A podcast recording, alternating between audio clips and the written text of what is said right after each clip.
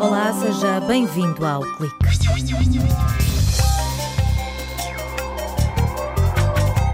Portugal é vice-campeão do mundo de futebol robótico. A equipa da Universidade de Aveiro trouxe do Canadá o segundo lugar do RoboCup na Liga Média de Robôs. Nesta edição, vamos conhecer a tática da campanha. Chega hoje ao fim a rubrica Horizonte Aparente. Na hora da despedida, o físico Carlos Herdeiro enaltece o contributo do Grupo de Gravitação da Universidade de Aveiro para o conhecimento na área da astronomia. Para travar a sinistralidade e proteger quem anda a pé e de bicicleta, o que faz a diferença não são as ciclovias, mas a redução da velocidade nas zonas urbanas. Uma equipa de investigadores dos departamentos de Engenharia Mecânica e de Matemática desenvolveu um modelo que identifica as variáveis cruciais para calcular a probabilidade de um acidente envolvendo um peão ou um ciclista. No braço de ferro entre robôs e humanos, este ano foram as máquinas que levaram a melhor. Na contabilidade de títulos, ninguém para a equipa cambada. Ronaldo e companhia foram eliminados nos oitavos de final, já os robôs têm motivos para cantar vitória. A equipa da Universidade de Aveiro fez 14 jogos em 4 dias e trouxe para casa o título de vice-campeã de futebol robótico na Liga Média. Ricardo Dias, o time líder, revela a tática. Nós não temos propriamente um Ronaldo, nem temos um Pep.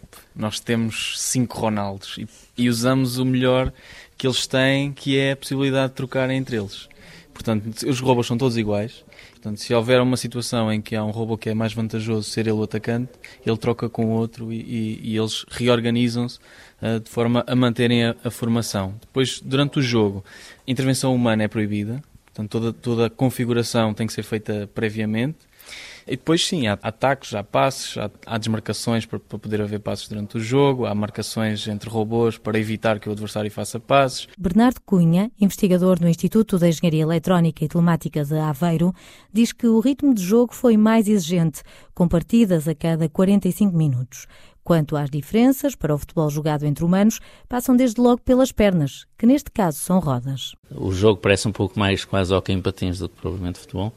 Tem um máximo de 80 cm de altura e também são um bocadinho mais leves que os humanos, embora bastante pesados, pesam até 40 kg. O que se pretende é que eles possam desenvolver um tipo de jogo que se aproxime o mais possível eh, da forma como os humanos jogam. Portanto, nesse sentido, cada robô é uma entidade autónoma, comunicam usando comunicação rádio, digamos assim.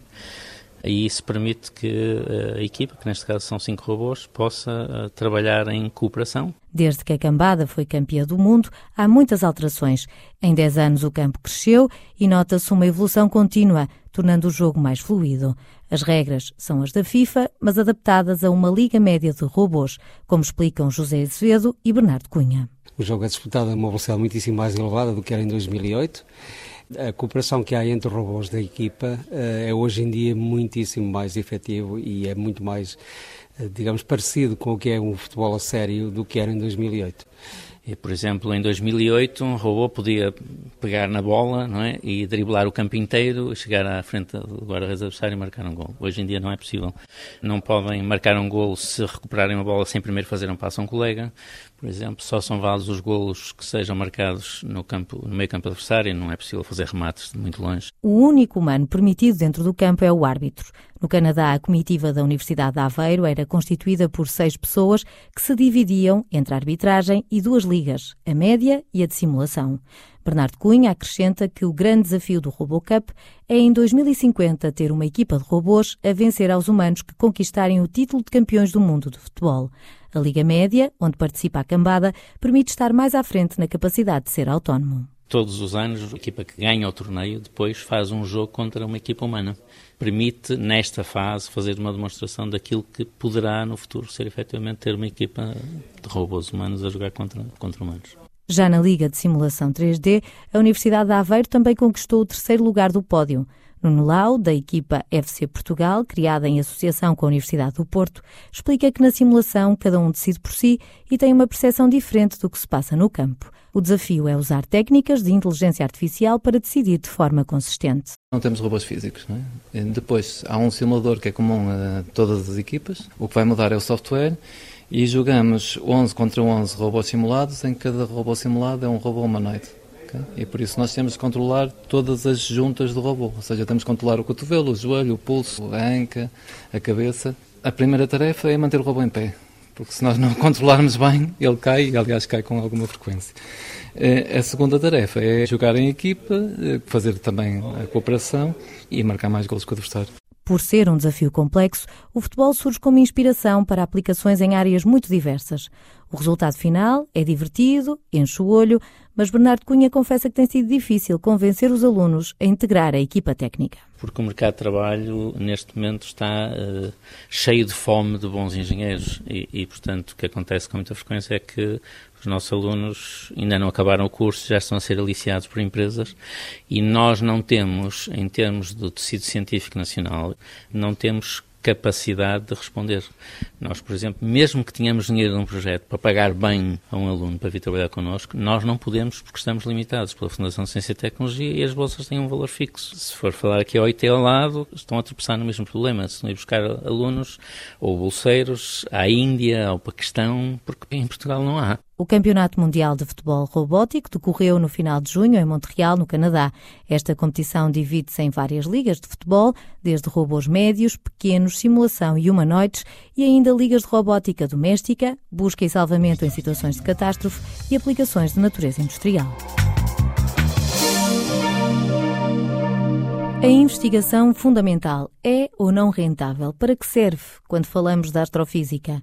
O físico Carlos Herdeiro sublinha que a concorrência internacional nesta área é exigente e destaca o contributo da Universidade de Aveiro. Ahmed Zawali, vencedor do Prémio Nobel da Química em 1999, escreveu: Produzir novo conhecimento não é fácil nem rentável a curto prazo. A investigação fundamental, contudo, é rentável a longo prazo e, igualmente importante, é uma força que enriquece a nossa cultura com racionalidade e verdade. De entre as áreas de investigação fundamental, quero falar da astrofísica. A importância do conhecimento dos céus na navegação ou na plantação de colheitas é óbvio. Os grandes monumentos que sobrevivem da antiguidade, desde Stonehenge em Inglaterra Chichen Itza no México, são tributos à dinâmica celeste. Este fascínio permanece nos nossos dias.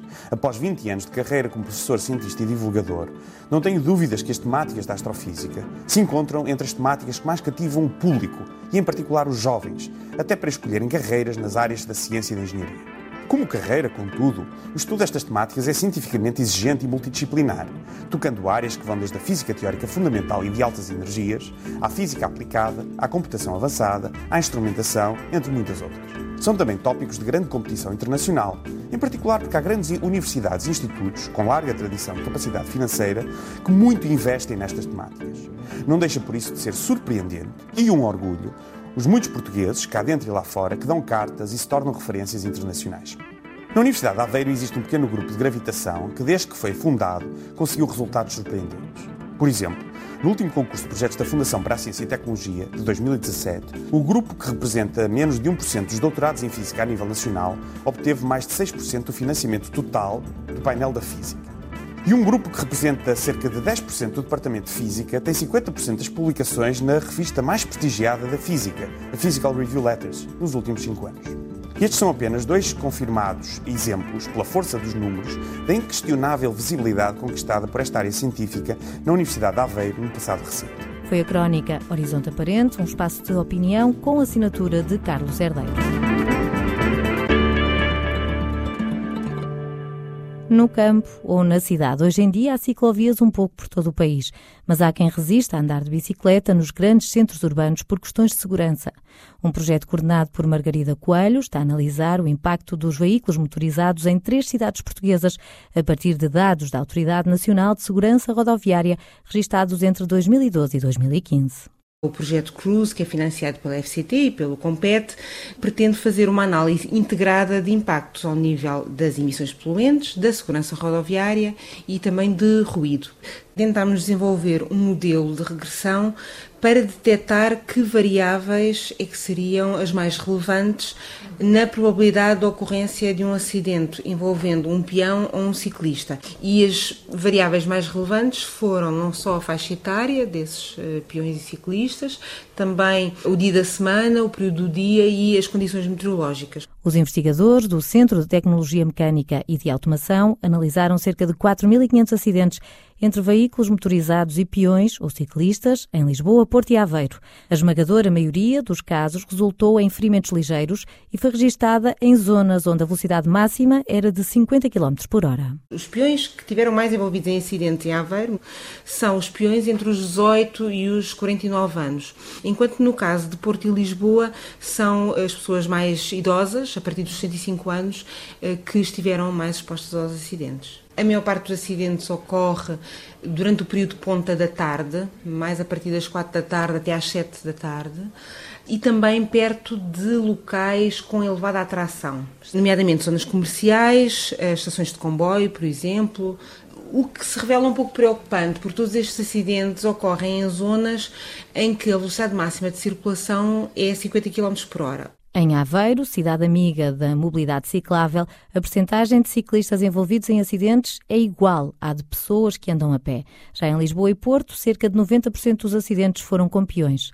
O modelo foi desenvolvido por investigadores dos departamentos de Engenharia Mecânica e de Matemática.